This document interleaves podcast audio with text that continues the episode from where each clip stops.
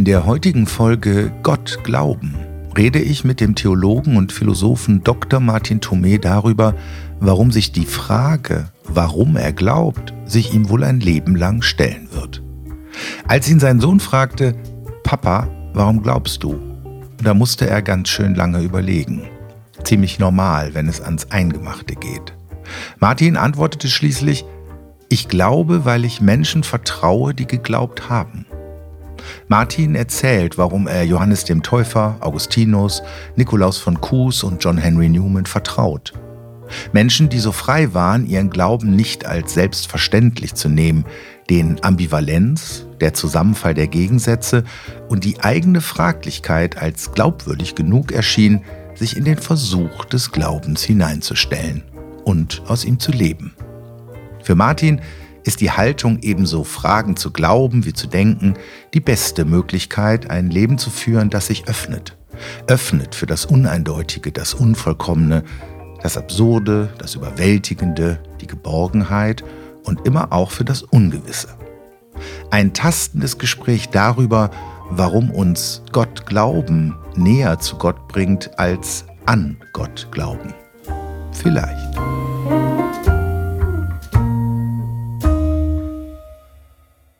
Lieber Martin, ich freue mich sehr in Siegburg zu sein, wo wir heute unseren Podcast aufnehmen und wo wir schon ganz oft zusammengesessen haben und gesprochen haben. Nur ohne Mikros. Und ich habe jetzt noch so einen Kopfhörer auf den Ohren. Wir sind gerade spazieren gegangen und haben so ein kleines Vorgespräch geführt, weil wir beide wissen, dass wenn wir einmal ins Reden kommen, das in der Regel nicht mehr aufhört. Das ist uns beiden relativ egal, demjenigen, der diesen Podcast schneidet, möglicherweise nicht. Und wir wollen ja auch die Zuhörerinnen und Zuhörer nicht ähm, überfordern. Deswegen haben wir im Vorgespräch gesagt, lass uns doch mal über Theologie sprechen. Weil wir das so gerne tun und weil wir das Gefühl haben, dass der Glaube, das Spirituelle, das Religiöse im Leben eine Bereicherung sein kann und dass das vielleicht manchmal ein bisschen zu kurz kommt und dass diese, nennen wir es mal, radikale Alternative zu anderen Zugängen zur Wirklichkeit manchmal etwas zu kurz kommt. Deswegen versuchen wir uns mal in den nächsten, wir wissen es ja noch gar nicht genau, wie lange es dauert, an diesem Thema. Schön, dass du Lust dazu hast. Ja, es ist mir eine große Freude, Michael. Ich meine, für mich ist es einfach die Fortsetzung der Gespräche, die wir schon seit vielen, vielen Jahren führen. Und ähm, Aufgreifen eines Themas, das, das wir ja auch schon vielfach besprochen haben, von vielen Seiten berührt haben. Und ich denke, das für dich und für mich schon so an einer bestimmten zentralen Stelle im, in der Lebensgestaltung steht, wenn es auch selten so eine plakative Dimension gewinnt. Ähm, ja bei mir vielleicht schon ein bisschen plakativ gewesen. Zumindest ein paar Jahre lang, als ich Theologie studiert habe, katholische Theologie, mhm. wohlgemerkt. Ähm, ja, aber auch da mich eher so ein bisschen rumgetrieben habe und da weniger, weniger zielstrebig so auf eine bestimmte Sache zugegangen bin. Ähm, naja, aber. Kannst du dich, wo wir gerade dabei sind, du bist ja nehme ich mal an, in einem katholischen Elternhaus äh, groß geworden. Mhm. Ähm, warst du schon früh in Berührung mit Glaube, Religion über das, sagen wir mal, normale Maß vielleicht eines Menschen hinaus, der die heilige Kommunion empfängt in eurem Fall mhm. und gefirmt wird? War da schon ein bisschen mehr spiritueller Humus? Ja, das kann man so sagen, allerdings in einer sehr eigen, eigenständigen Weise. Also mm, in meinem Elternhaus, das eben klassisch katholisch eigentlich war, war es besonders mein Vater, der eine ganz eigene Spiritualität gelebt hat. Und mein Vater scheute sich zum Beispiel auch nicht, ähm, sich in Sonntagsgottesdiensten ein Buch mitzunehmen. Und wenn in der Predigt wieder mal irgendwas, ja, von sich gegeben wurde, womit er nichts anfangen konnte oder was er nicht als Bereicherung empfand, dann sein Buch aufzuschlagen und sich dort seine spirituelle Bereicherung zu holen. Also es war schon eine sehr eigenwillige äh, Form, durchaus klassisch katholisch gelebt, mit Religionsunterricht, mit allem, was, was du auch gesagt hast, aber äh, in einer Weise, die ja auch den Glauben mehr, mehr, mehr zur Frage gemacht hat als zur Antwort auf alle Dinge. Ja. Das ist, jetzt steigen wir ja schon mit dem ein, was äh, dich ja, seit wir uns kennen, eigentlich umtreibt, mehr Fragen zu haben als Antworten. Ich glaube, also seit, seit, wir uns kennen, war das immer ein Thema, was dich umgetrieben hat, äh, dem Leben mhm. mit mehr Fragen äh, zu begegnen als äh, mit vorgefertigten Antworten oder klaren Antworten, was klare Überzeugung und Haltung nicht ausschließt, aber dem, dem Leben als Fragender zu begegnen und wie du selber mal gesagt, so schön gesagt hast, finde ich, sich selber auch in die Frage zu stellen, fraglich zu werden mhm. als Mensch.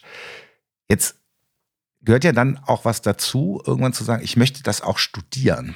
Ähm, und du sagst ja manchmal ganz schön, ähm, ja, ich denke gerne und ich kann ja nichts anderes. Und das hat mhm. dich dann irgendwie aber zum Theologiestudium getrieben. Ja, in der Tat. Also ich weiß im Moment noch sehr, sehr genau. Mhm. Ich bin irgendwann ums Abitur rum äh, morgens aufgewacht. Da war mir klar, wo es hingehen soll nach dem Abitur. Bin ich zu meinen Eltern zum Frühstück und habe dann gesagt, passt auf, ich weiß jetzt, was ich machen will. Ich will was studieren, wovon ich denken lerne. Und wenn ich denken gelernt habe, dann finde ich auch schon was, wovon ich leben kann. Und das, wovon ich halt glaubte, dass ich da wirklich denken lerne, war eben die Theologie und die Philosophie. Ich habe dann beide Fächer parallel studiert. Heißt natürlich auch, ich habe die Theologie nie als ähm, Studium auf einen kirchlichen Beruf oder sowas hin betrieben, sondern immer mit dieser, ja, wie soll ich sagen, mit dieser denkerischen Distanz. Was aber, glaube ich, auch keineswegs die ich möchte es mal Innigkeit nennen, ausschließt, mit der man sich den Dingen widmet. Aber das ist vielleicht nochmal ein Thema, das, das wir mal vertiefen können. Du hast, wo hast du eigentlich studiert, Theologie? Oh, ich habe angefangen in Saarbrücken, wo ich auch ja. herkomme. Ja. war ich vier Semester, dann war ich ein Jahr in Wien. Und dann bin ich von Wien aus nach Freiburg und blieb dort sehr, sehr lange.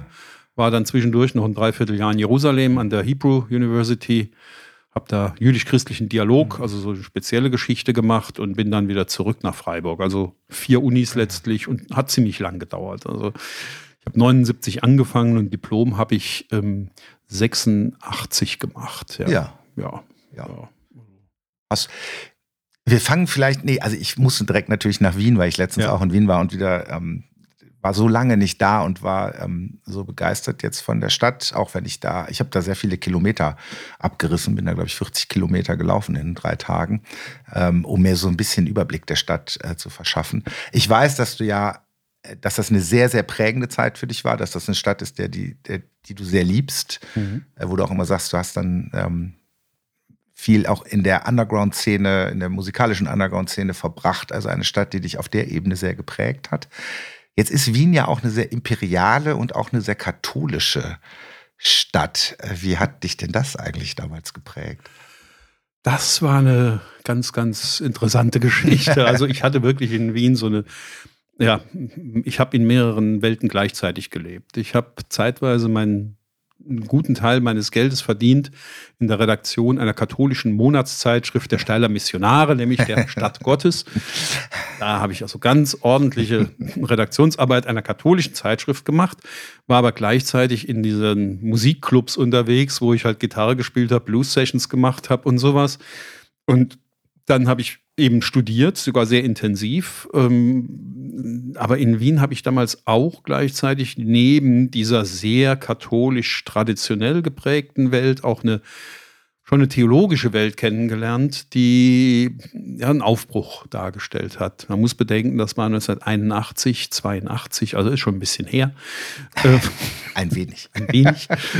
ähm, aber da gab es große Aufbrüche auch schon in der Theologie, wo man dann versucht hat, ähm, sich ja eigentlich das, was im Zweiten Vatikanischen Konzil so angelegt war, nochmal ganz systematisch zu denken und in die Theologie wirklich reinzuholen und da reinzubeziehen. Und das war auch eine sehr prägende Erfahrung, gerade an der Uni dort. Ansonsten war es halt, ja, ähm, Wien ist geprägt, wie du sagst, von der, von der von dem großen alten KUK-Katholizismus eigentlich, der auch ein besonderer ist, muss man dazu sagen, der, der so diese, die Ecclesia Triumphans, die triumphierende Kirche in den Vordergrund stellt und weniger die, ja, die Semper Reformanda, die immer sich erneuern müssende oder die Ecclesia Querens, die fragende und suchende Kirche, das ist nicht so dort. Da lebt man die triumphierende Kirche, die herrschaftliche, die weltumspannende. Ja, ja aber das ist auch, aber äh, finde ich schön, dass du jetzt so diesen Rahmen aufgemacht hast, was ja möglicherweise, da ich ja selber Protestant bin, aber so wie ich das Katholische wahrnehme, ja andererseits auch ein Erfolgsrezept des Katholizismus zu sein scheint, dass man sehr viel unterschiedliche Schulen und Strömungen äh, vereinen kann unter einem großen Dach, sonst hätte man möglicherweise auch nicht diesen großen Erfolg mhm. seit Jahrtausenden.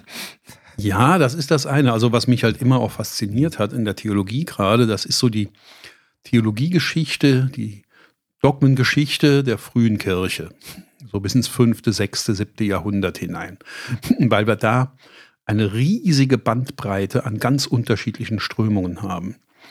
Also die, die berühmte Christologieformel des Laterankonzils, äh, wo es da heißt, Jesus Christus ist wahrer Mensch und wahrer Gott unvermischt und ungetrennt, in zwei Naturen und so weiter und so fort. Also wo im Grunde in einer großen Formel einander ausschließende Aussagen zusammengefasst werden. Das ist für mich ein Symbol für, diese, für das, was ich katholisch nennen würde. Dass, das, dass da nicht eine abschließende Wahrheit formuliert wird, sondern eine Wahrheit, die offen ist, die zukunftsoffen ist und die auch ja, bis heute eigentlich auslegungsbedürftig ist. Also das, wenn ich schon, wenn man mich schon fragen würde, was, was verstünde ich denn unter katholisch, dann eigentlich diese Breite, die nicht ausschließt, sondern einschließt. Ja. Die ja auch Ambivalenzen zulässt und sogar in sich aufnimmt und sie, in, in sie weiterträgt. Diese Spannung von, von Unterschiedlichem. Das auf den ersten Blick einander ausschließen könnte. Ja. Hm. Ja, ich denke jetzt gerade so mit, das ist natürlich ähm, äh, möglicherweise, wo ich ja als Protestant einerseits mit hadere in meiner eigenen Kirche, also diese reine Rückbesinnung dann auf die Schrift äh, beispielsweise, äh, wo, wo man halt dann das Auslegungsbedürftige ja dann auch unter Beschuss eigentlich gerät, sondern man sagt, da steht's ja und so wie es da steht, so ist mhm. es auch. Ähm, aber das, wir wollen jetzt gar nicht in den protestantisch-katholischen Dialog schon an der, an der Stelle treten. ähm, ich wollte eigentlich auf was anderes nochmal hinaus. Als du, als du dann nach Jerusalem gegangen bist, dann ist das ja auch nochmal, ja, du hast ja gerade gesprochen, wer ist, wer ist Jesus? Mhm. Ähm, jetzt ist ja das Christentum, zumindest die einzige monotheistische Religion, die ich kenne, die wirklich uns ein Abbild Gottes in Fleisch und Blut auf Leben, auf, auf, auf, auf, auf der Erde beschert, mhm. wo wir wirklich jemanden vor uns haben, der ein Abbild Gottes ist in dieser Dreidimensionalität. Ähm, und deine Beschäftigung mit dem Judentum und der Zusammenhang, Jesus war ja Jude, mhm dürfte dich ja auch noch mal, deinen Horizont ja auch noch mal geöffnet haben. Das hat's allerdings, das hat's allerdings. Und ja, es war, ich war damals auch dann natürlich in Israel. Ich habe dann auch ähm, mich sehr stark und intensiv mit jüdisch-christlichem Dialog befasst. Also genau mit dem, worum, wie man jetzt zusammenkommen kann oder auch wie man nicht zusammenkommen kann. wo auch die Spannungen bleiben, wo Ambivalenzen sind, wo unterschiedliche Positionen sind. Natürlich ist das, will ich jetzt gar nicht weiter ausführen, die Messias-Frage, bei der Christen halt sagen, Jesus Christus ist der Messias und mhm. Juden sagen, nee, auf den warten wir noch. Ja. Ähm, das ist sicher eine der ganz grundlegenden, will ich jetzt gar nicht weiter vertiefen. Ähm, aber äh, was mir da ja, im Verhältnis eigentlich aufgefallen ist, ähm, ich muss jetzt auf einen meiner liebsten Theologen, Philosophen und so weiter zugreifen, nämlich auf Nikolaus von Kues, Nikolaus Cusanus. Ähm, dessen eine seiner zentralen Erkenntnisse ist die sogenannte Coincidentia oppositorum, das Ineinsfallen der Gegensätze. Und das ist eine Einsicht, die er mathematisch verdeutlicht, indem er sagt, stellen wir uns einen Winkel vor ein Winkel von 90 Grad. Man kennt das, ein Dreieck, diese klassische Pythagoras-Geschichte, eine Basislinie, dann ein Halbkreis und dann kann man ein, ähm, ein rechtwinkliges Dreieck da reinzeichnen. Jetzt nehmen wir den obersten Punkt und bewegen ihn auf dieser Kreislinie hin und her. Es bleibt immer ein rechtwinkliges Dreieck und es bleibt auch ein Dreieck, egal wie weit wir auf die Grundlinie runterkommen. Und wenn wir uns das jetzt weiterdenken, dann kommt dieser Punkt irgendwann auf der Grundlinie an und fällt zusammen mit einem der beiden Eckpunkte des Dreiecks, sodass wir nur noch eine Linie haben. Und gleichwohl ist in dieser Linie auch das Dreieck vorhanden. Das ist bei Cusanus ein Bild für diese Coincidentia oppositorum, für das In-Eins-Fallen der Gegensätze, wo die Dinge dann eben nicht mehr gegensätzlich sind, sondern ja, in einem Zusammenhang miteinander stehen. Und dieses Bild, das hat mich immer beschäftigt, auch gerade in, dem, in den Fragestellungen, wie gehen wir mit Judentum, mit Christentum um, lässt sich vielleicht, das ist eine Frage, die ich noch nie beantworten konnte und die vielleicht nie beantworten werden kann, aber lässt sich vielleicht ein Jesus denken, der gleichzeitig Messias und nicht Messias ist? Mhm der, der so und so verstanden werden kann und richtig verstanden wird. Ja. Und gut verstanden wird. Und das würde natürlich dann bedeuten, dass ich ihn eben nicht von, aus der Perspektive einer jüdischen oder christlichen Dogmatik verstehen darf, sondern ihn vielleicht von der anderen Seite verstehen muss. Ja. Was diese andere Seite sein könnte, das ist ein Thema, mit dem ich mich lange, lange schon rumschlage, die ich aber noch nicht gefunden habe. Dann gehe ich jetzt noch mal zurück von Jerusalem nach Freiburg, weil ich äh, gerade ähm, ein Buch lese und noch mal mit jemandem konfrontiert werde, der dich ja auch sehr beschäftigt hat, Martin Heidegger. Oh ja. Wir kehren mal kurz in die Philosophie ähm, zurück. Vielleicht können wir Freiburg, wir haben gerade über Wien und das katholische Wien, die triumphierende Kirche gesprochen. Was war denn Freiburg für dich? Vielleicht auch vor dem Heideggerschen mhm. Hintergrund. Freiburg war dann die Erfahrung ganz intensiv, die Erfahrung, wie, oder nein, dass Theologie ähm, die Denkanstrengung braucht. Mhm. Ich habe da nochmal die, mich auf die, auf die systematische Theologie geworfen, also Fundamentaltheologie, Dogmatik, wo es eben um die denkerische Durchdringung des Glaubensbestandes, mhm. so möchte ich mal sagen, geht und habe gleichzeitig mich eben in dem Zusammenhang mit Heidegger beschäftigt. Also Hardcore-Philosophie sozusagen ja. gemacht. ähm, und habe daran gemerkt, dass sich, wenn man, ja, wenn man wie Heidegger in seinen frühen Schriften zu verstehen versucht, was eigentlich das Sein ist, ähm, und wenn man diesen Versuch mit Heidegger macht, indem man zu verstehen versucht, was der Mensch ist, als Dasein, dann ist man automatisch in theologischen Grundfragen. Dann kommt man um die gar nicht mehr rum. Allerdings ohne schon in dem ja, Gerüst einer, einer traditionellen Lehre zu sein. Und da wird es dann halt richtig spannend, weil sich da immer wieder offene Fragen auftun, ähm, an denen man sich eigentlich nur tastend entlang bewegen kann, aber die man nicht zu einer Antwort führen kann. Ähm, ja. Wir haben, ja, danke. Wir haben, als wir im Vorgespräch gesprochen haben, hast du gesagt, ist, du bist mal mit deinem ältesten Sohn ähm, durch die Gegend gereist und ähm, Kinder haben ja immer, bringen ja immer das große Glück mit sich, dass sie tolle Fragen stellen. Also, dass sie uns natürlich auch einen Spiegel vorhalten, das ist auch wunderbar, aber sie stellen manchmal so radikale und einfach, vermeintlich einfache Fragen, auf die es gar nicht so leicht ist, eine Antwort zu finden. Ähm, der Johannes hat dich gefragt, Papa, warum glaubst du? Und jetzt wäre meine Frage nochmal an dich. Ähm, du warst ja jetzt gut gerüstet. du hast Theologie zu Ende studiert, du hast Philosophie zu Ende studiert, du hast promoviert. Also du warst eigentlich gut gerüstet. Aber ähm, was hast du denn auf die Frage geantwortet? Warum glaubst du? Das ist eine Frage, ja, die ich mir eigentlich immer noch stelle und die sich mir natürlich das ganze Leben lang stellt. Aber damals habe ich eine ganze Weile nachdenken müssen, weil das eben tatsächlich schon an die Substanz geht und ans Eingemachte, wie man so schön sagt. Und dann habe ich ihm Johannes gesagt, naja, ich glaube, weil Menschen, denen ich vertraue, geglaubt haben. Und dann hat er gefragt, ja, und wer ist das? Und dann habe ich gesagt, naja, das ist Johannes der Täufer, nachdem du benannt bist als Johannes. Das ist Augustinus. Das ist Nikolaus von Kues. Das ist John Henry Newman. Das sind alles Leute, die lange schon mal gelebt haben. Und das sind Leute, die alle ihren Glauben nicht als selbstverständlich genommen haben, die sich davor gehütet haben, den Glauben in irgendeiner Weise an Sätze zu binden.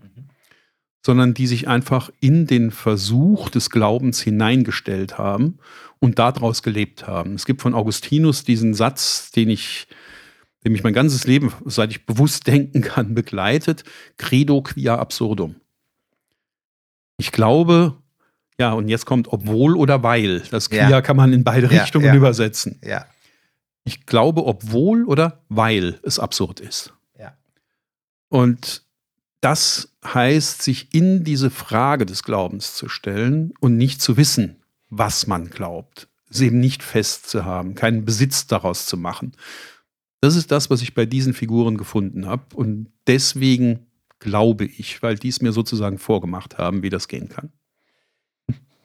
Das zeichnet deinen Glauben auch aus und das, was mich immer fasziniert hat, immer dieses Weiterdenken wollen, immer wieder weiter fragen wollen und vor allen Dingen etwas nicht festhalten wollen. Weil wenn man es festhält, dann verliert es halt auch die Größe, die es hat. Und man selber vielleicht auch die Demut, ähm, weil man da etwas festhalten will, was es sich gar nicht festhalten lässt.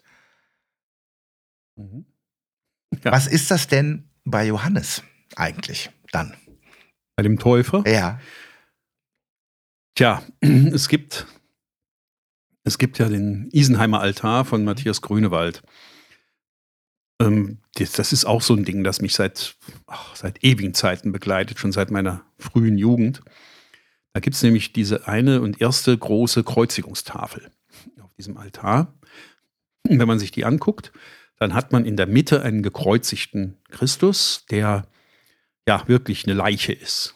Grau-grün verfärbt, elend, hässlich, tot, alles, was da an, an Schandbarem und Elendem überhaupt sichtbar werden kann. Dann kniet da seine Mutter und sein Lieblingsjünger zu seinen Füßen. Die sind aber auch beide in grau angehauchten Farben äh, gemalt. Und daneben steht Johannes der Täufer. Eine, eine absolut kraftstrotzende Figur, so ein, so ein Typ, der voll im Leben steht, Muskeln ohne Ende, riesengroß, gesunde Farbe, so, also wie er aus der Wüste kam und gepredigt hat und ja. losgelegt ja. hat. So ein, so ein Kerl halt, so ein richtiger Kraftkerl. Und der zeigt mit einem lang, ganz langen Finger auf den Jesus, auf den am Kreuz. Und da steht dann so eine kleine Spruchtafel unter seinem Arm, da steht drauf, Illum oportet cresci me autem minui. Das ist für die Lateiner unter uns ein wunderschöner ACI. Ähm, und heißt, es geziemt sich aber, dass dieser zunehme, ich aber weniger werde. Dass dieser wachse, ich aber weniger werde. Und das ist eine ganz spannende Haltung, finde ich. Da drückt der Johannes eigentlich was aus, was im Idealfall so eine, so eine Haltung ist, die man aus einem lange gelebten Versuch des Glaubens gewinnen kann. Also der steht da ganz wuchtig, lebendig, voll, voll Kraft und Saft und sagt, es ist notwendig, dass ich weniger werde. Ich bin nicht der Kern der ganzen Angelegenheit. Ich bin nicht der, um den es hier geht, sondern der da, der gerade tot ist, der gerade elend da hängt und mit dem im Grunde nichts mehr los ist, der muss wachsen. Und darum geht's. Und ich selber trete zurück, werde weniger Minui. Ist der gekreuzigte, der leidende Sohn Gottes, ist, wird Gott erst im Leid erkennbar? Das ist eine spannende Frage. Ähm, ich würde gerne, ja, das bewege ich mich als katholischer Theologe schon auf dünnem Eis, aber ich würde gerne eigentlich die Gottesbeziehung vom Leiden entkoppeln. Mhm. Wir kennen das so traditionell. Ähm, der Höhepunkt des Glaubens ist die, ist die Auferstehung äh, der Jesus, der dann die Lichtgestalt wird nach seinem Tod. Und da zeigt sich dann, dass das mit dem Tod eigentlich gar nicht so, wirklich, gar nicht so richtig war, sondern der Höhepunkt der Dramatik, der kommt erst an Ostern und äh, erst dann ist die Sache wirklich erfüllt. Ich würde das gerne entkoppeln. Ich würde, mir wäre es lieber und vielleicht auch für meinen Glauben plausibler, wenn ich sagen kann, ähm, das Leiden ist nicht das, was die Vorbedingung für die Erhöhung ist. Das Leiden ist nicht die, die Voraussetzung dafür, dass äh, alles wieder gut wird. Ähm, das Leiden ist nicht das, wo man durch muss, damit es hell wird, sondern ähm, der Mensch leidet, der Mensch ist glücklich, der Mensch erlebt Freude im Leid und Leid in der Freude. Die Dinge durchgehen sich. Die sind nicht so kausal hintereinander geordnet. Und meinem Verständnis von Gottes Beziehung nach wäre es dann so, ja, dass, dass die Anwesenheit Gottes eigentlich überall da gespürt erfahren werden kann und eben nicht sozusagen die Belohnung ist, wenn man das Leiden zum Licht hin überwunden hat. Da sind wir ja schon wieder beim Zusammenfall der Gegensätze eigentlich, der, Gleich, der Gleichzeitigkeit auch. Dann, ne? ja. ja. Ja. Dann lass uns doch noch mal, sag doch noch mal einen Satz zu Henry Newman, was der dazu beiträgt noch, um sich äh, an dieser theologischen Sichtweise des Nicht-Festhalten-Könnens, der Uneindeutigkeit, ähm, der nicht kausalen Zusammenhänge ähm, mhm. andockt. Was der dir noch? ja, was der da zu bieten hat, ist eigentlich auch so ein ganz interessanter Punkt. Der Newman, vielleicht ganz kurz gesagt, war zunächst, ähm, also 19. Jahrhundert, Anfang des 19. Jahrhunderts ist er geboren, war zunächst Priester und dann äh, Bischof der anglikanischen Kirche, ist dann mit ungefähr 40, 45 zum Katholizismus konvertiert und wurde dort dann auch Kardinal. Also der hat eine richtige Doppelkarriere ja. hingelegt. Ja. Ähm, und von ihm ähm, ist das Konzept der konvergierenden Plausibilitäten. Das klingt jetzt sehr furchtbar gelehrt. Es ist eigentlich ganz einfach. Da geht's, der hat sich sehr mit Gottesbeweisen beschäftigt und hat ganz klar nochmal nach Kant dann festgestellt, Gottes Beweise sind Unfug. Also ein, die Existenz Gottes im Sinne der Existenz dieser Wasserflasche oder dieses Mikrofons oder meiner oder deiner äh, beweisen zu wollen, ist, ist Unfug. Das ist schlicht, schlechterdings Quatsch. Ähm, aber, hat er gesagt, wir leben ja trotzdem mit der Vermutung Gottes oder wir leben in einer, ja, in einer Annahme Gottes. Wie, wie tun wir das denn? Wo kommt das her? Dass wir trotzdem uns auf Gott verlassen, irgendwie Gott annehmen. Da sagt er, ja, es gibt in der Welt und im Leben des Einzelnen immer wieder mal Situationen und Gedanken, Ideen, Konzepte, Modelle, die es plausibel erscheinen lassen, dass da irgendwie Gott ist. Mhm. Wie genau? Keine Ahnung. Kann man nicht festmachen. Und die sind auch so unterschiedlich. Das sind persönliche Erfahrungen, das sind Denkmodelle, das sind Ideen, das kann alles Mögliche sein. Das heißt, es gibt viele Plausibilitäten, also ja, Plausibilitäten in der Welt, die es nahelegen, dass vielleicht da Gott ist. Und wenn man genau hinschaut, sagt er, kann man sehen, dass die irgendwie konvergieren, diese Plausibilitäten. Und sozusagen sich gegenseitig, einander gegenseitig bestärken oder unterstützen oder komplementär sind, wie auch immer. Und das Tolle bei Newman ist, dass er sagt, es ist schön, dass diese Plausibilitäten konvergieren, aber es ist genauso sicher, dass sie nie zu einer Gewissheit führen. Es bleiben Plausibilitäten, auch wenn sie konvergieren. Und man sollte sich sehr davor hüten, wenn man viele solcher Konvergenzen entdeckt hat, zu sagen, jetzt bin ich sicher. Jetzt weiß ich, dass Gott existiert, dass es Gott gibt und wie er ist. Weil da eigentlich der Glaube dann auch aufhört. Richtig. Das Wissen Exakt. anfängt. Ja. Exakt das. ja. Ja, der hört dann auf. Der hört dann auf.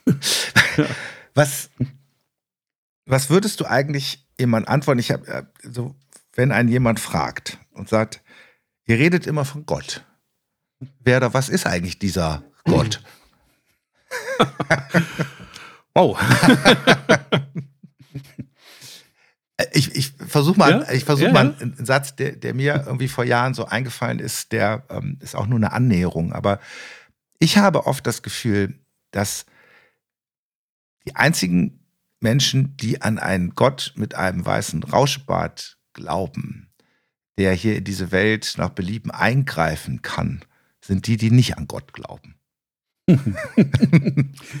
Das, das ist ein guter Satz. Das ist ein guter Satz. Ich würde ihn, wenn ich ihn ein bisschen modifizieren darf.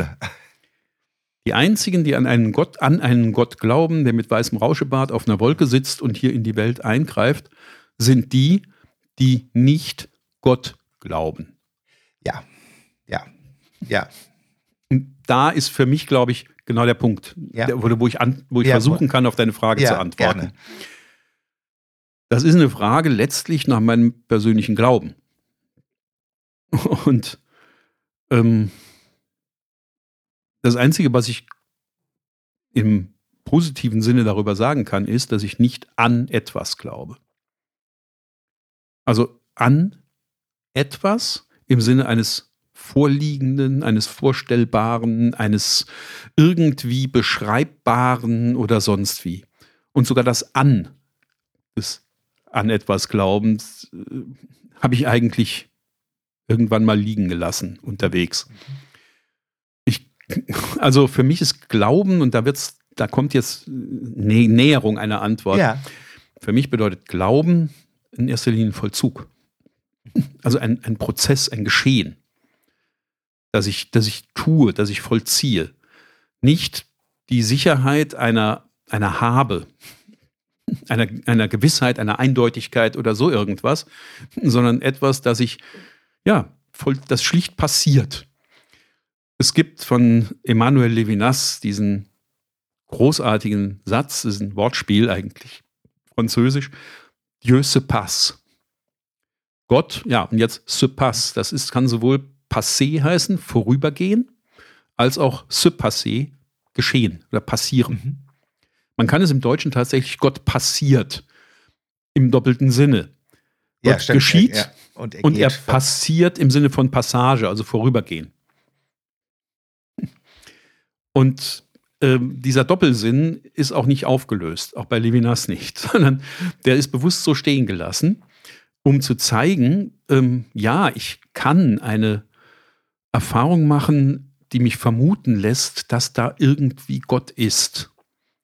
Aber was ich da, was der Anlass meiner Erfahrung, meiner Erfahrung ist, das ist nur eine Spur. Das ist eben nicht er, sondern das ist nur eine Spur seines Vorübergangs. Mhm. Und gleichwohl ist das aber eben ein Vorübergehen. Das heißt Nähe und Distanz, also in, in eins Beides. genommen. Und, also was ich da auch raushöre, sind ja auch wieder zwei Sachen, die wir gerade schon hatten. Es gibt so was, so eine Wahrheit, was Flüchtiges sogar. Also wenn Mhm. jemand vorbeigeht, dann ist er ja auch wieder weg. Und dann Mhm. sind es halt nur die Spuren. Und das Zweite ist, was es vielleicht auch von uns erfordert, eine Aufmerksamkeit. Weil wenn jemand so flüchtig nur vorübergeht, ist er ja auch schnell wieder weg. Ja. Und wenn es eine Bedeutung haben soll, muss Mhm. ich auch aufmerksam sein für die Mhm. Spuren, äh, für, für den Mhm. Vorübergehenden Ja. ähm, und Ja. muss auch sehr aufmerksam werden. Das Ja. zulassen vielleicht auch. Ja, ja, ja, ja, auf jeden. Fall. Und ich meine, das ist natürlich ein Thema, mit dem wir beide ja auch schon einige Erfahrungen haben, auch miteinander. Ich meine, du hast dich ja äh, intensiv auch mit dem Umgang mit Menschen beschäftigt und mit diesem sehr bewussten Wahrnehmen, was mit Menschen ist und äh, wie, wie die Situation ist. Und das ist ja auch für dich ein, ein, ein sehr essentieller Punkt in der Situation, die Vielfalt wahrzunehmen und, und zu sehen, wie ist es jetzt, wie ist die Konstellation, wie verhalten sich die Elemente der Situation zueinander und was ist das, das Rechte an der Stelle, was zu tun ist oder zu lassen ist. Ähm, ich verstehe es so äh, ganz, ganz nah dran. Ich habe mir mal irgendwann, da war ich noch relativ jung, so, so um die 20 rum, 21, ähm, notiert. Alles, was mir begegnet, hat mir was zu sagen. Mhm. Hast du schon mal gesagt, das ist auch sehr gut, ja. Und ja, ja und, und alles, was mir begegnet, hat mir was zu sagen. Und meine Aufgabe ist es, mein Sensorium so zu entwickeln, dass ich das, was das Begegnende mir zu sagen hat, auch, auch hören kann, auch wahrnehmen kann. Und dann entsprechend darauf antworten kann, also darauf reagieren kann. Aber eben dem, was, was sich mir dazu spricht, antworten kann.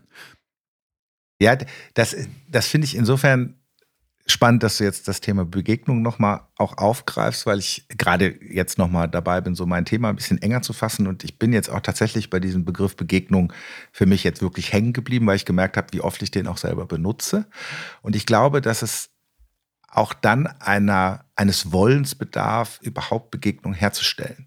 Ja, und das gemeinsam zu tun, weil Begegnung, weil in der Begegnung dann ganz viele tolle Dinge passieren was eben in der Nichtbegegnung eigentlich noch alles sehr zufällig passiert. Und das hast du, glaube ich, vorhin gerade mhm. gut beschrieben, dass das Zwischenmenschliche ja so hochgradig komplex ist, dass es eben auch diese Flüchtigkeit hat.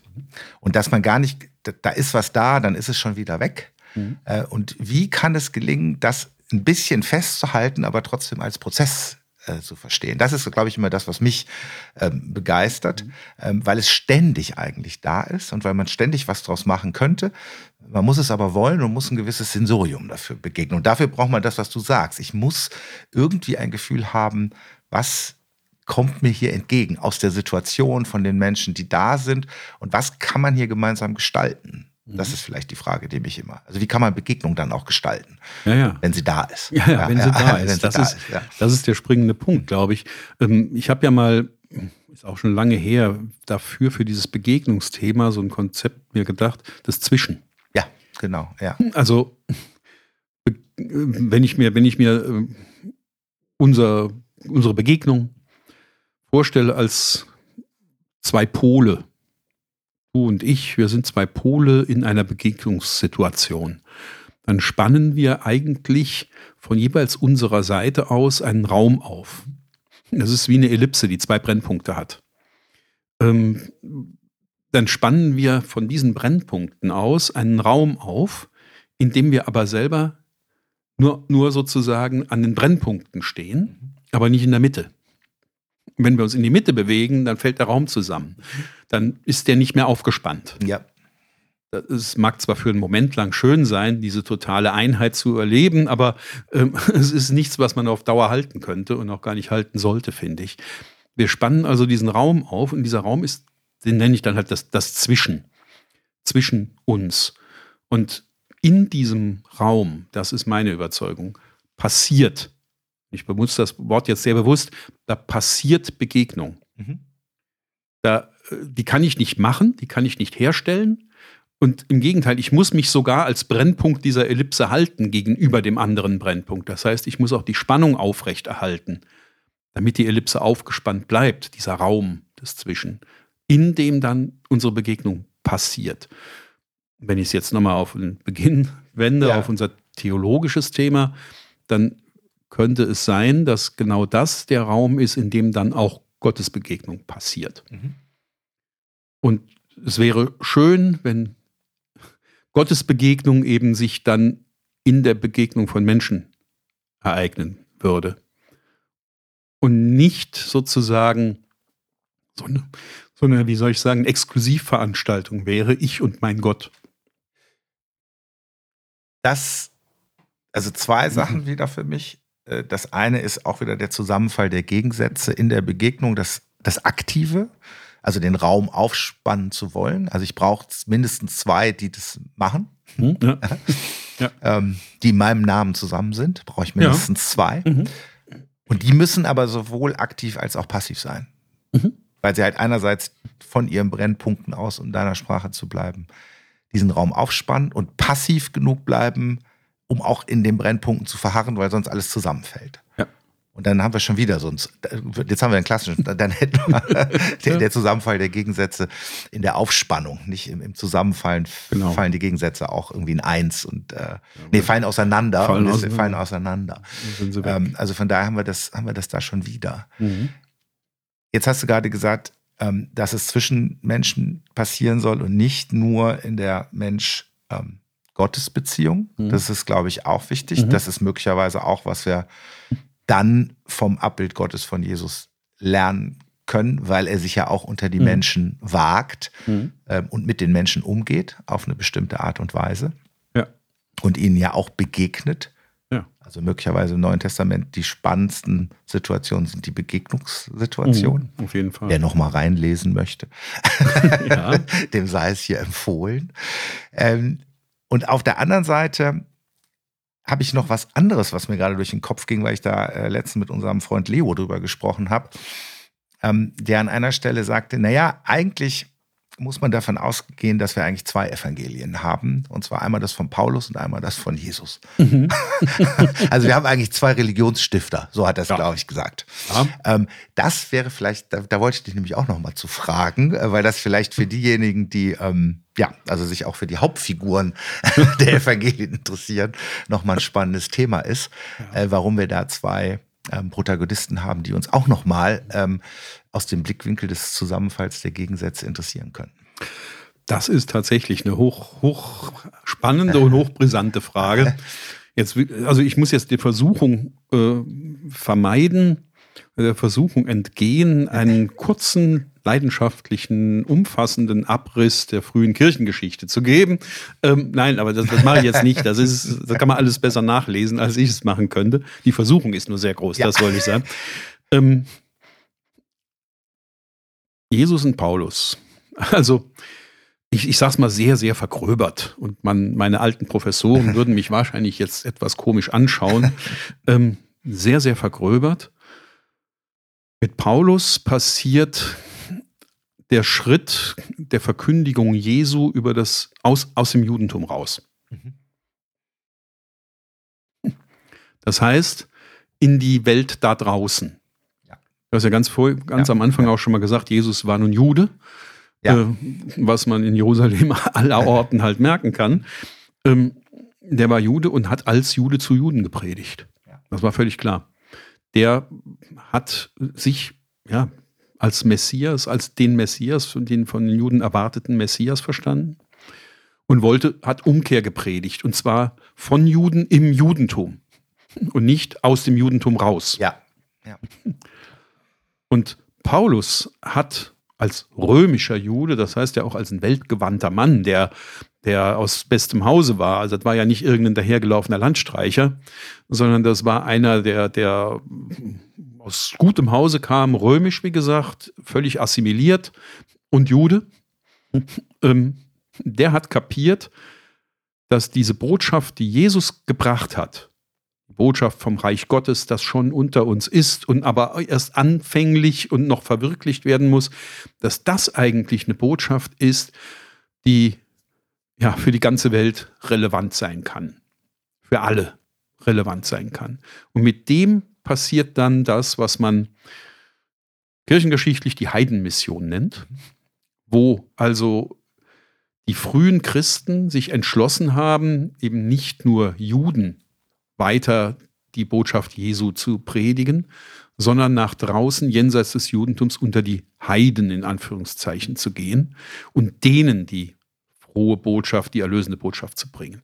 Und da findet natürlich nicht nur ein äh, ich sag mal, ein technischer Schritt statt, also jetzt vom Kleinen ins Große, sondern auch ein qualitativer Schritt. Weil dadurch die Botschaft auch eine andere wird. Die Heiden da draußen, die Römer, im Römischen Reich gibt es ja massenweise Religionen, ähm, die haben ja überhaupt keine Vorstellung von dem Messias. Dieser Messias des Judentums ist jüdisch und auch nur dort bekannt. Das heißt, die Botschaft muss sich verändern. Die Botschaft verändert sich dann auch in der Richtung, dass die, das, das was, über, was von Jesus tradiert wird, auf Gott hinweist. Also du hast vorhin gesagt, Jesus als Abbild Gottes in der Welt. Dann geht es weniger um die Erlösungsbotschaft über das Reich des Friedens, das der Messias bringt, Ja. sondern es geht um das Reich Gottes, das in der Welt verwirklicht werden muss. Ja. Ja. Und das ist ein qualitativer Unterschied, den man, glaube ich, gar nicht hoch genug ansetzen kann. Das Reich des Friedens des Messias ist an die Vorstellung des Messias gebunden. Das Reich Gottes ist universell. Das kann man jedem vermitteln, Ja. dass das Reich Gottes eben die, die Umwälzung der bestehenden Umstände bedeutet, die Befreiung der Unterdrückten, die Speisung der Hungernden und so weiter und so fort. Das ist was anderes. Da verändert sich die ganze Botschaft. Und erst von da Ja. aus wird das Ja. Christentum auch eine Weltreligion. Ja. Ist dann, ist dann Paulus eigentlich, wo du vorhin über den christlich-jüdischen Dialog gesprochen hast, eher ein Brückenbauer zum Judentum? Weil er eigentlich dieses Messianische da rausnimmt? Oder ist er das Gegenteil, ähm, weil er praktisch ein Konkurrenzmodell nochmal entwickelt, was nochmal eine andere Größe entfaltet? Ja, das ist eine gute Frage. Ich glaube, da streiten sich auch die Theologen schon lange drum, oder die Exegeten auch. Ähm, ich sehe Paulus eher als ein, als ein Brückenbauer vom Judentum aus nach draußen. Also ich sehe ihn als jemanden, der die Kernbotschaft Jesu, wir reden da ja noch nicht vom Christentum, Ja. sondern das kommt, davon redet man, wir reden erst später, als es ein Christentum als eigenständiges Bekenntnis so gibt, dass er die Botschaft Jesu in eine Welt hinein vermittelt, die eine ganze Reihe der Prämissen dieser Botschaft nicht teilen kann. Ja. Weil sie es einfach nicht kennt. Also auch kulturell nicht hat. Das heißt, ich verstehe ihn nicht so, dass er jetzt ein Konkurrenzunternehmen zum Judentum aufmacht, Mhm. das viel erfolgreicher ist, ähm, sondern dass er die, die Kernaussage Jesu ähm, in eine Welt hinein vermittelt, die sie bitter nötig hat. Also, und da, ja, also das ist jetzt sehr, Ja, sehr persönlich, ja, sehr ja, meine persönliche. Meinung, wenn ich da sage, auf diesem Weg ist halt der Messias-Gedanke ein notgedrungenes Bauernopfer. Ja, okay. Ja, ja, okay. Ja, verstanden. Ja, Ja, ja, ja. Den kann man da halt nicht mitnehmen, Ja, weil der da draußen nicht verstanden wird. Ja. Und der bleibt dann eigentlich auch im Prinzip in Jerusalem zurück, könnte man. So könnte man, sagen, könnte man sagen, ja. Also wenn wir jetzt noch in irgendwelchen Traditionen von, von dem Messias sprechen, dann ist das aber nicht der Messias des Judentums, ja, sondern dann ist das der Gesandte Gottes, also der Sohn vom Vater und so weiter, wie das dann christlich sich entfaltet hat. ja, Äh, der, Mess, der Begriff des Messias, den wir als Christen haben, ist nicht der Be- Messias-Begriff des Judentums. Ja. Da darf man sich nicht täuschen. Und da darf Ja. man auch nicht so tun, als wäre man da ja über den Messias sind wir uns ja einig. ja, Ich glaube nicht, dass wir uns da einig sind. ja. Ich glaube auch nicht, dass wir so schnell damit einig werden. Weil, kannst du das vielleicht nochmal? Naja, weil, weil, weil der, der eine Grund ist, weil Christen sagen, oder das Christentum sagt, der Messias des Judentums ist gekommen und ist jetzt aber einer, der eben das Judentum erfüllt hat Ja, und jetzt aber für die ganze Welt da ist. ja, das, ja, der ist erfüllt. Also er ist erfüllt und für die, da- das ist dann, also sozusagen ein, das ist ja fast ein zweiseit, zweiseitiges Skandalon. ja, ja, ja. In Erstens ist er gekommen, zweitens ist er für die ganze Welt. Das ist Richtig. natürlich schwer zu. das ist im Judentum, da würde Ja. ein Jude, ein Ja, ordentlicher Jude würde das bestreiten. ja, erstens ist er nicht gekommen und zweitens ist er auch nicht für die ganze Welt. Mhm, ganz Ja. genau. Ja, Es gibt nebenbei zu dieser, da werde ich vielleicht dann noch mal, könnte ich eine, ja, eine andere Perspektive Ja, noch mal mach mal. reintragen. Es gibt eine wunderbare kleine Geschichte von Ernst Bloch, ähm, die ich mich sehr, sehr lange schon begleitet, die ich sehr liebe und du hast sie auch schon von mir gehört. Ähm, ich will sie jetzt auch gar nicht groß wiedergeben, aber ein, ein Mann wird, ein jüdischer Kaufmann wird aus großer Not gerettet, weil ihm sein Rabbi von zu Hause einen Kerzenstummel mitgegeben hat. Und, mh, und durch die Benutzung des Hebräischen, der heiligen Sprache, die eigentlich nur dem Gottesdienst vorbehalten ist.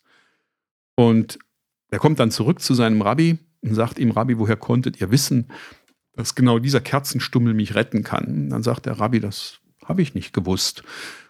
Diese Kerze hat euch aus Lebensgefahr gerettet und bleibt doch nur eine Kerze. Und zugleich habt ihr dafür die heilige Sprache profan missbraucht und sie bleibt trotzdem immer die heilige Sprache. Gott macht es nicht einfach, wofür wir ihm danken sollen, heißt es da. Und dann heißt es weiter, vielleicht muss gar nicht alles umgestürzt werden, damit das Reich des Friedens anbricht, alles vernichtet und eine ganze neue Welt fängt an.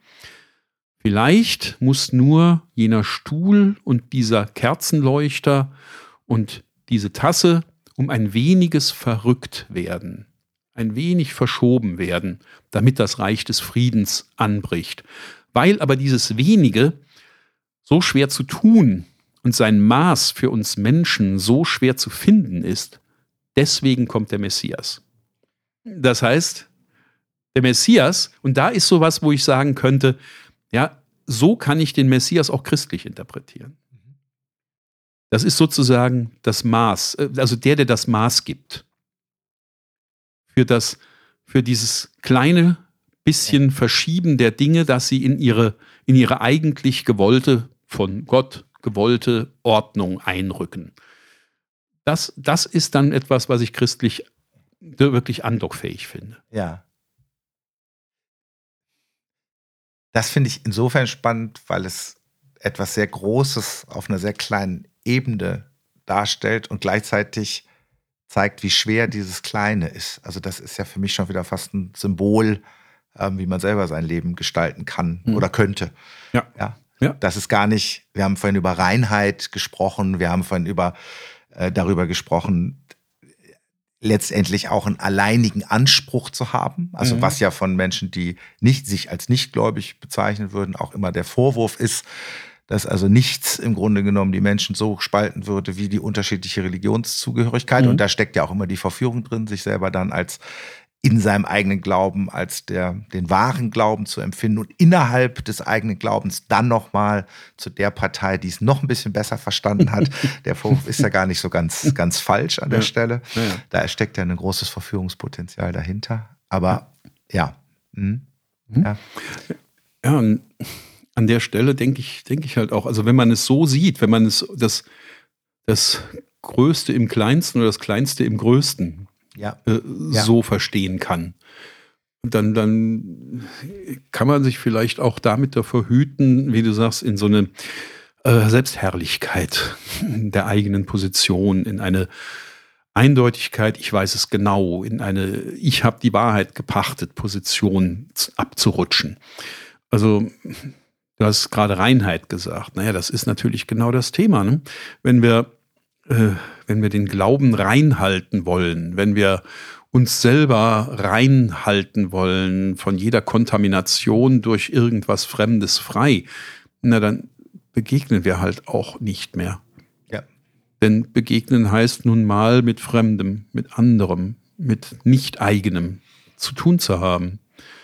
Und äh, das, diese, dieses Reinheitsgebot in diesem schlechten Sinne, das andere mag ich besonders gerne, ähm, das Reinheitsgebot in diesem schlechten Sinne ist eine hochgefährliche Angelegenheit und führt am Ende eben auch in eine Isolation. Und das äh, begeistert mich jetzt gerade so wieder an dem Gespräch, glaube ich, was du vorhin gesagt hast, der Zusammenfall der Gegensätze überhaupt das Suchen dann auch des Gegensatzes. Und ich denke jetzt nur mal mit, auch äh, also aus, einer, aus dieser Jesuan, was eigentlich das Jesuanische dann letztlich ausmacht, ist ja eigentlich auch das. Also ich bin Sohn Gottes und zeige mich aber im Leid, in der Begegnung mit den Nicht-Gewollten, mit dem Zöllner, mit den mhm. Huren. Also ich drehe eigentlich alles rum. Also ich stelle alles auf den Kopf und ich lasse mich auch als König der Juden letztlich äh, verspotten. Mhm. Trotzdem bin ich gewiss, dass ich Gottes Sohn bin. Und ja. da steckt ja auch beides drin. Also dieser unfassbare Anspruch. Ja. Und trotzdem die Bereitschaft, ins Kleinste hineinzugehen, in den Gegensatz hineinzugehen, mhm. mhm. um das zu verdeutlichen. Mhm. Ich will nochmal Cusanus auch an der ja. Stelle jetzt bringen. Es gibt, äh, auch das kennst du ja, die, den Globus Cusani, diese Ja. Kugel mit der Delle. Die müssen wir. Das, ja. Wenn du es nicht gemacht hättest, hätte ich es auch gemacht. Ja, das ist auch sowas. Ich meine, du weißt auch, ich habe die immer in der Tasche, also laufe immer damit rum seit zig Jahren. Das ist ja eigentlich eine sehr schicke Idee, die der Cusanus damit verbindet. Die musst du jetzt vielleicht auch nochmal, weil wir kennen es natürlich Ja. so ganz genau. Äh, genau, guck mal, dass du diese Kugel mit Delle gut beschrieben bekommst. Gut, okay. Ich fange mal von der anderen Seite Ja, an, genau. kommen wir am Ende ja, zur genau. Kugel. Sehr gut. Ähm, aber Cusanus stellt sich halt die Frage, wer ist Gott, wer ist Jesus Christus, wer ist der Mensch? Wie stehen die im Verhältnis zueinander? Und was ich jetzt sage, ist keine ähm, Wahrheitsbehauptung, sondern ist ein Denkmodell. Das muss man auch immer so betrachten, als ein Modell, wie man diese Sache denken kann, dieses sehr komplizierte Gefüge. Cusanus sagt, Gott ist die Vollkommenheit. Was ist die vollkommene Figur? Das ist der Punkt. Der Punkt hat mathematisch gesehen nämlich keine Ausdehnung und ist trotzdem da. Also ein Punkt ist vollkommene Form, die keine Ausdehnung hat, die nicht durch in der Welt ist und trotzdem überall. Mhm. Sagt also, der Mensch, und das ist jetzt biblische Schöpfungsaussage, der Mensch ist nach dem Bild Gottes gemacht. So, was haben also Mensch und Gott miteinander zu tun? Naja, dass der Mensch nach dem Bilde Gottes gemacht ist. Also nach dem Bilde des Vollkommenen. Nach dem Bild der Vollkommenheit, die keiner zu fassen kriegt. Einen Punkt kriegt man nicht zu fassen. Den kann man nicht malen, dann ist er schon wieder dreidimensional. Oder zweidimensional mindestens. Ähm, das heißt, einen Punkt kriege ich nie zu fassen. So.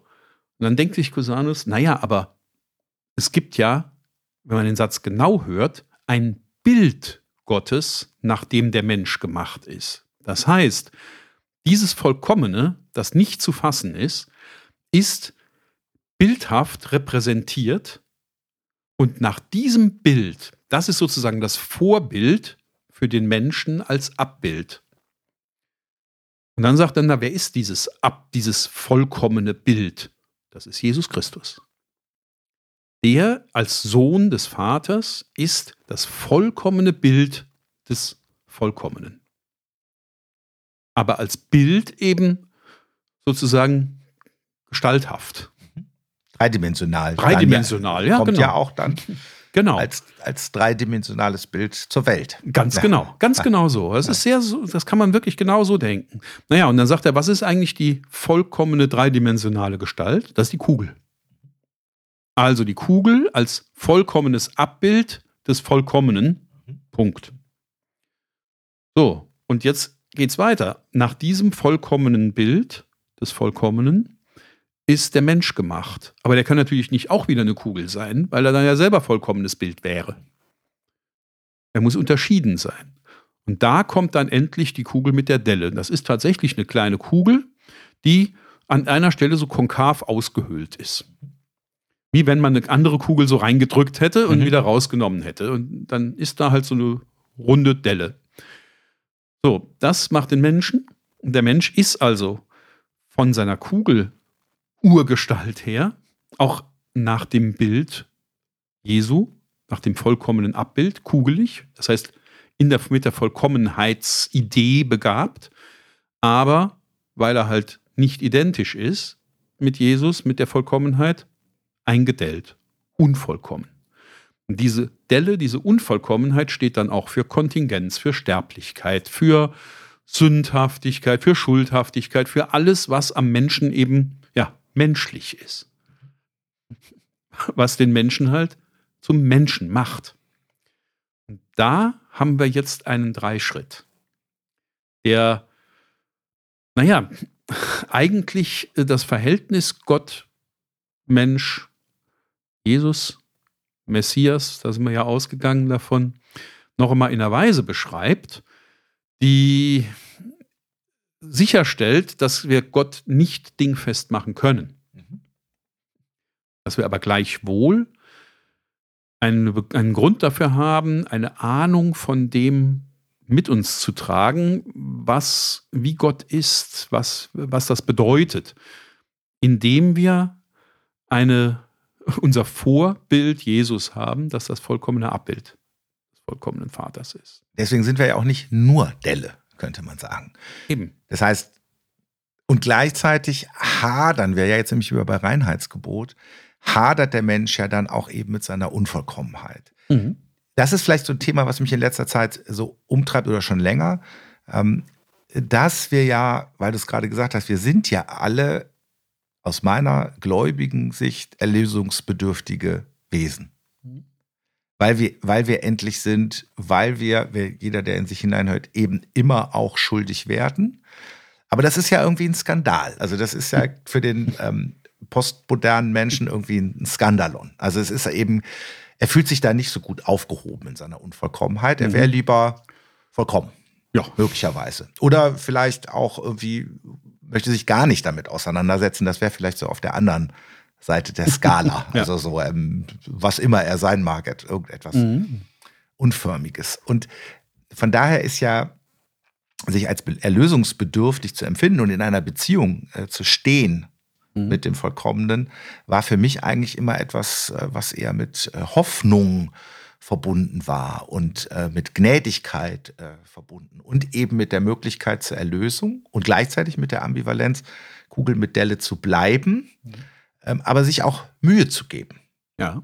Also ein Streben da, also zu bleiben im Sinne des Vorbildes mhm. Jesus und trotzdem zu wissen, ich werde das nie sein. Und äh, du hast ja gesagt, das habe ich ja über dich gelernt, also Cusanus mit dem Satz, sei du dein und ich werde dein sein, sagt ja. Gott zum Menschen. Ja. Also nur in dieser Differenz wird auch ein Schuh draus. Ja, ganz genau. Ganz genau. Also, das ist auch das, was mich damals, als ich mit dieser Delle erstmals in Berührung kam, so fasziniert hat. Ich habe dann irgendwann kapiert, ähm, dass diese Delle ja gar nichts Schlechtes ist. Mhm. Dass die eben nicht ein Mangel ist, der weggemacht werden muss. Wir haben so, so landläufig so eine Vorstellung von Erlösung, ähm, die darauf rausläuft, dass der liebe Gott alles, alles äh, Schäbige an uns wegmacht. Also da gibt es so dieses alte Wiener Straßensängerlied, der Papa wird's schon richten, das gehört zu seinen Pflichten als Papa.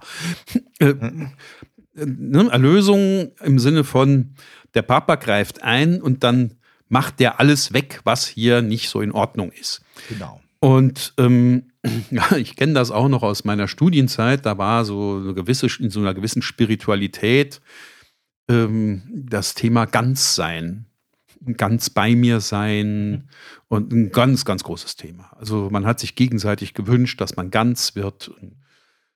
Naja, äh, ne?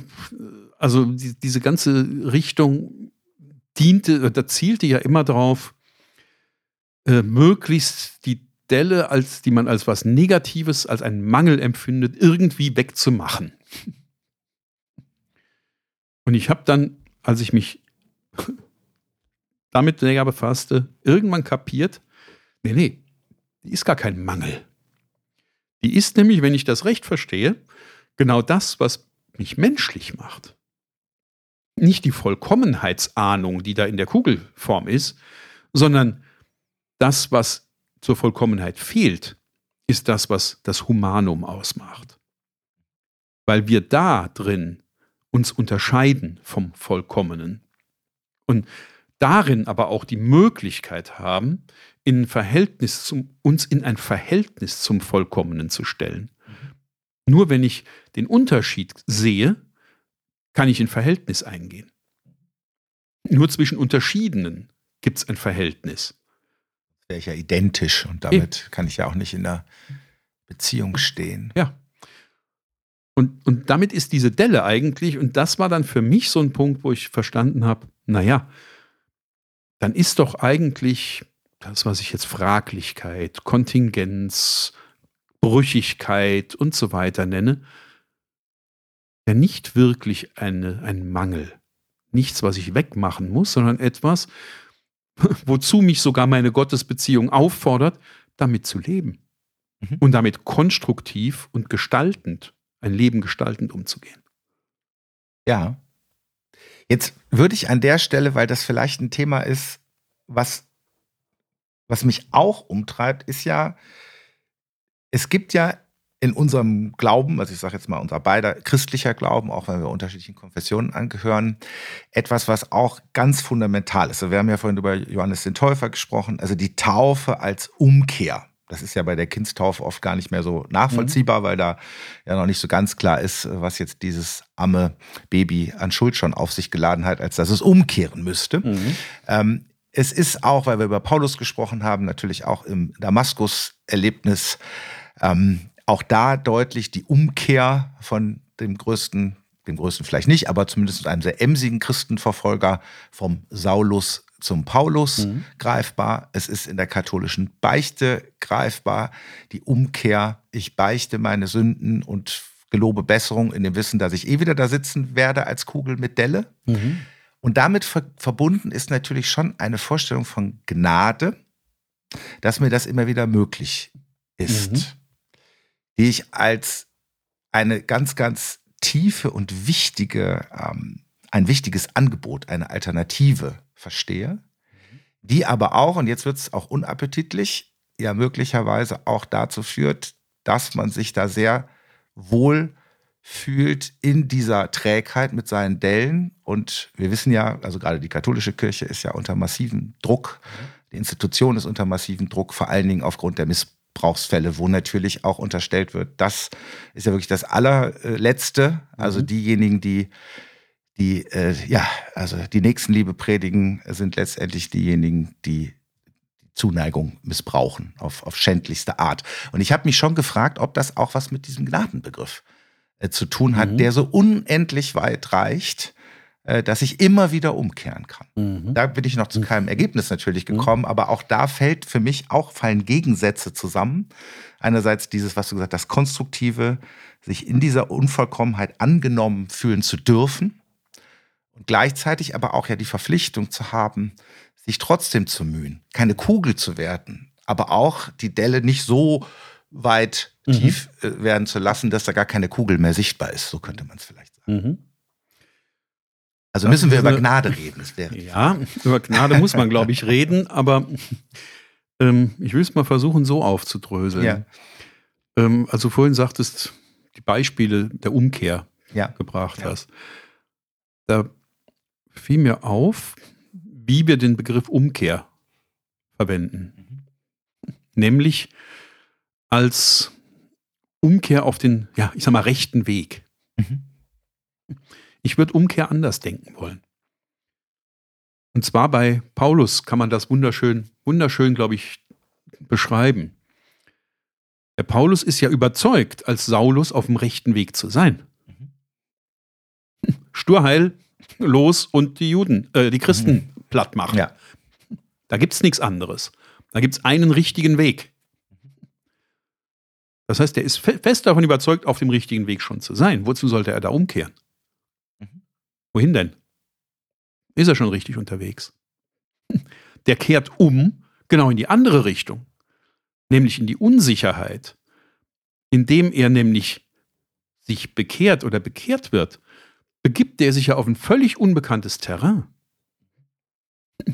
Da fängt er ein Leben an, das nur noch unsicher ist.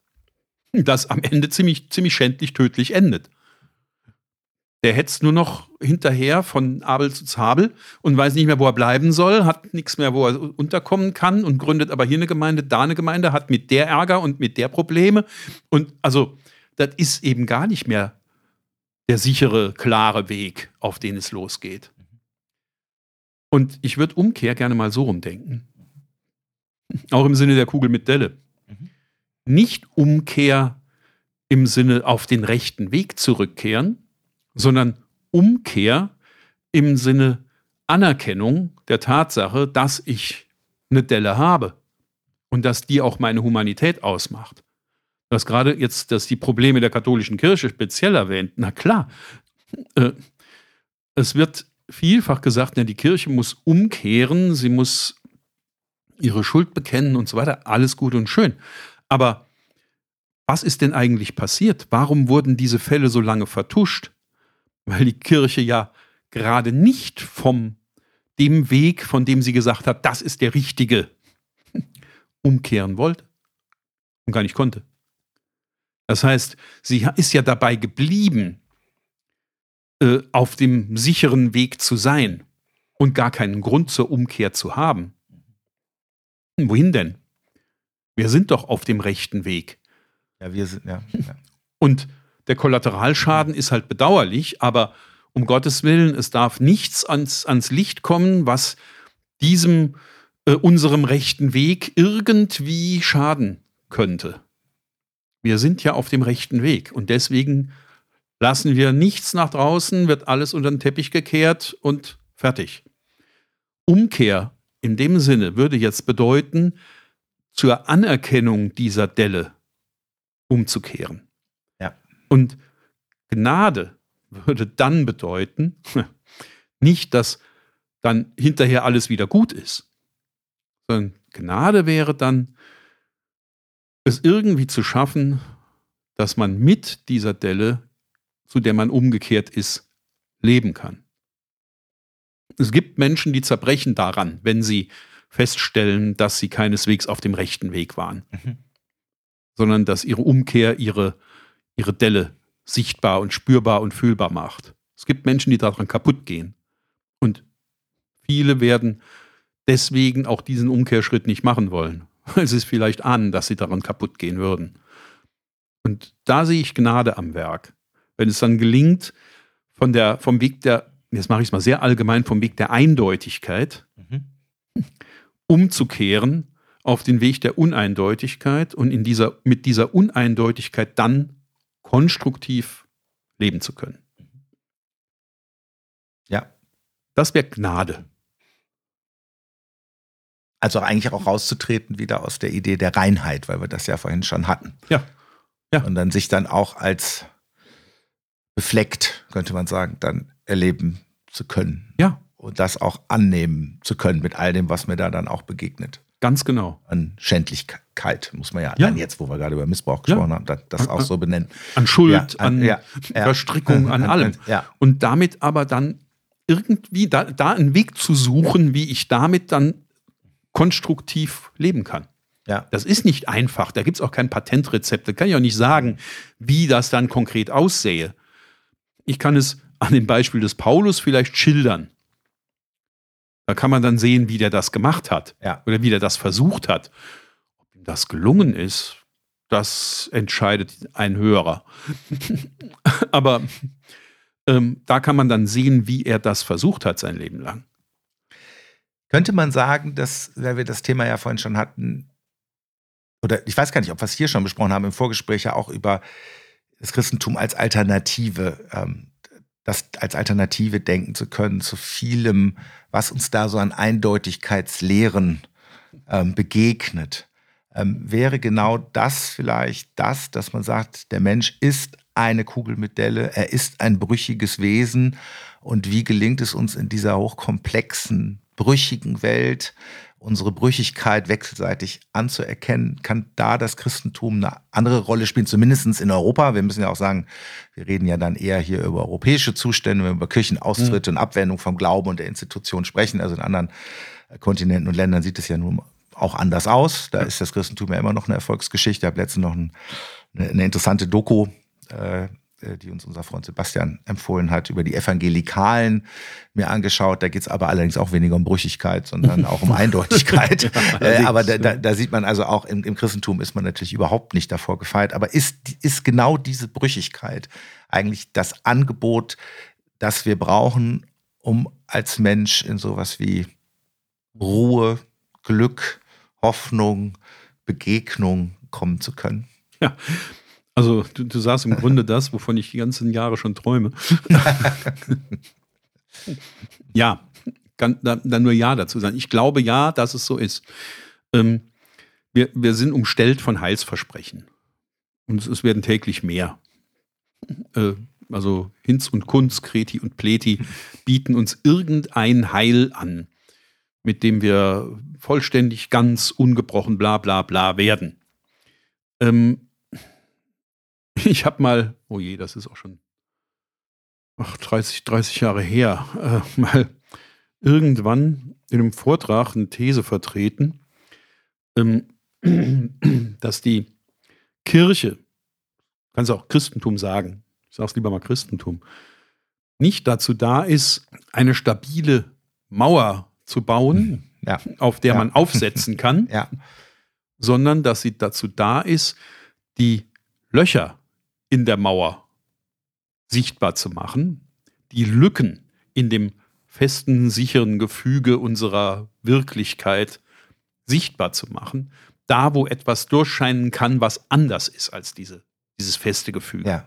Ja. Das heißt, der Idealfall, den ich mir für unsere Kirche, für unser Christentum wünsche, ist eigentlich, dass sie es schaffen, ähm, ja, ja, die Löcher im Gefüge zu bearbeiten und, und aufzuzeigen. Ja. Und nicht sie sofort wieder zu füllen mit Gewissheiten und eindeutigen mhm. Erklärungen und zu sagen, aber da ist zwar ein Loch, aber ich erkläre euch jetzt, wie es gefüllt wird. Ja, ja.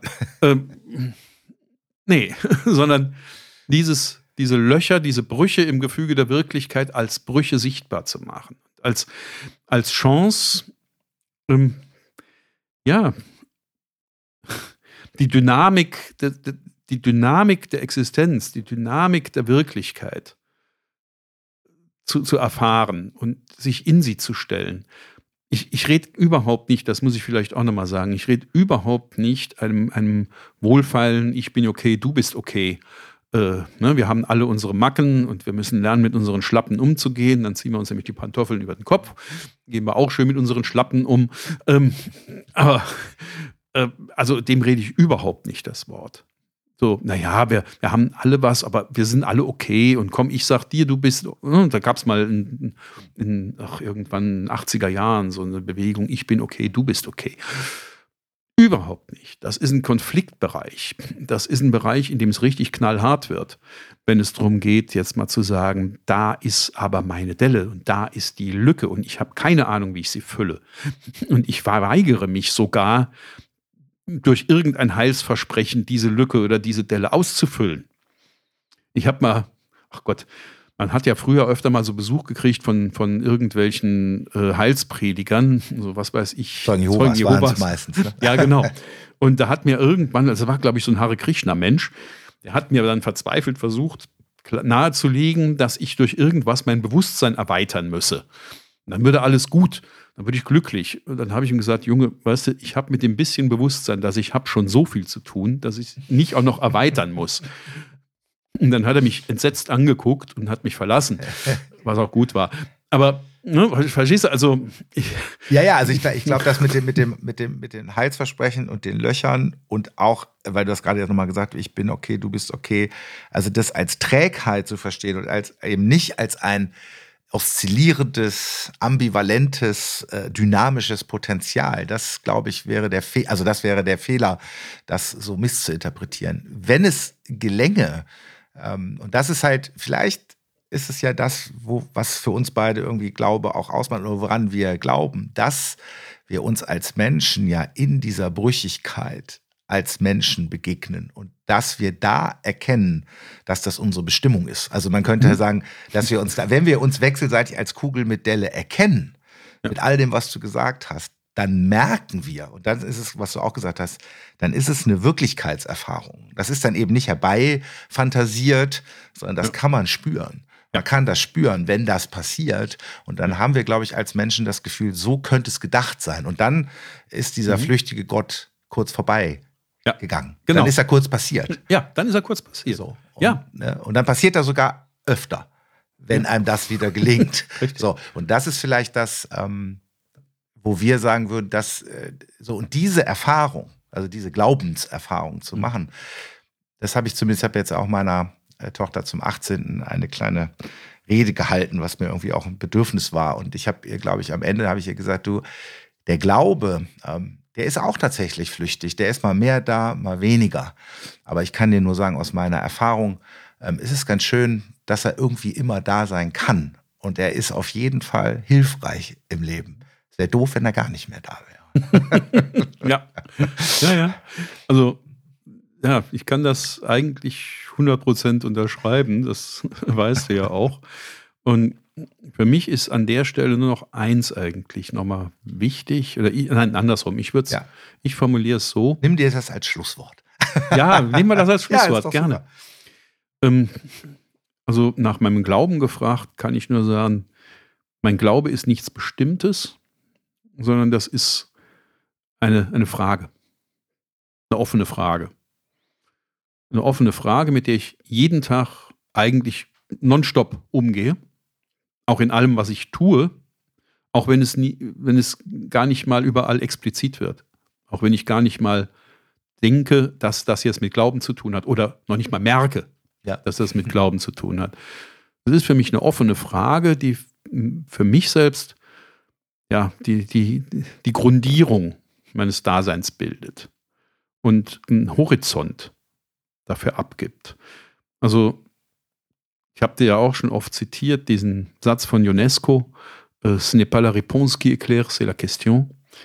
Nicht die Antwort gibt Aufschluss, sondern die Frage. Wenn ich bereit bin, dieser Frage genau zuzuhören und auf sie zu achten, die sich mir da in meiner ganzen Lebenssituation immer wieder stellt, dann habe ich vielleicht die Chance darin, einen Aufschluss zu erhalten. Keine Antwort, sondern einen Aufschluss über das, wo ein Vorübergang Gottes passieren kann. Und das ist ein großer Bogen. Das ist dann auch die Hoffnung, die ich mit meinem Glauben verbinde. Und mehr kann ich darüber eigentlich gar nicht sagen. dann äh, danke ich dir sehr. Und ich hoffe, dass diejenigen, die es hören, das Gefühl beschleicht, dass die Frage, die Johannes dir gestellt hat, warum glaubst du, äh, dass es uns beiden auf irgendeine Weise irgendwo gelungen ist, uns in diese Frage zu stellen und äh, fraglich äh, zu bleiben und vielleicht ein bisschen gezeigt haben, was Begegnung so alles an verrückten Zeugs hervorbringt. und wenn irgendjemand dann das Gefühl hat, ach, ich könnte diesem Christentum nochmal nachspüren, wir hätten nichts dagegen. Das ist wahr. Vielen lieben Dank, lieber ich, Martin. Ich danke dir, lieber Michael.